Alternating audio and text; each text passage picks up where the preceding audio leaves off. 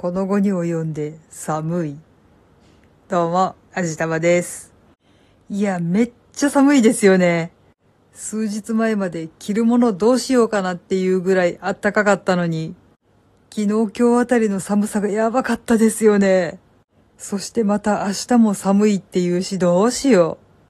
う。いや、寒いこと自体は実際そんなに辛くはないんです。実際ちょっと辛いなって思うことはあるけど、でもそんな辛いって泣かなきゃいけないほど辛いわけじゃないんで。まあ寒いの自体はいいんですよ。じゃあ何が嫌かっていうと、この気温の乱高下、これがきつい。あんまり極端な温度差にさらされると心臓に悪いって言うし、脳の血管いっちゃったらやばいわけだし、そっち方面の懸念があるから、この気温差っていうのはちょっと嫌なんですよね。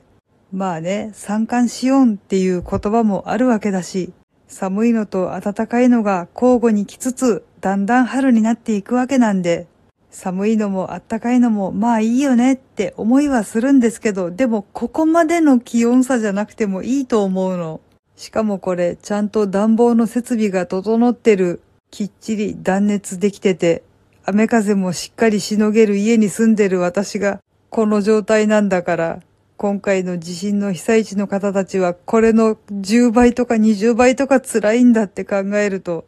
もし神様とかがちゃんといるんだったら、もっとしっかり考えて何とかしてくれよって、文句の一つも言いたい気分になりますね。とりあえず何が言いたいかっていうと、2月ももう終わろうっていうのに最高気温が一桁とかやめてもらっていいですかっていう感じなんですよ。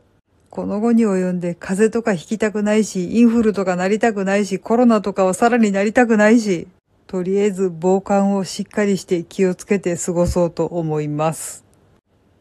はい。というわけで今回は寒いんじゃーっていうお話でした。聞いてくださってありがとうございます。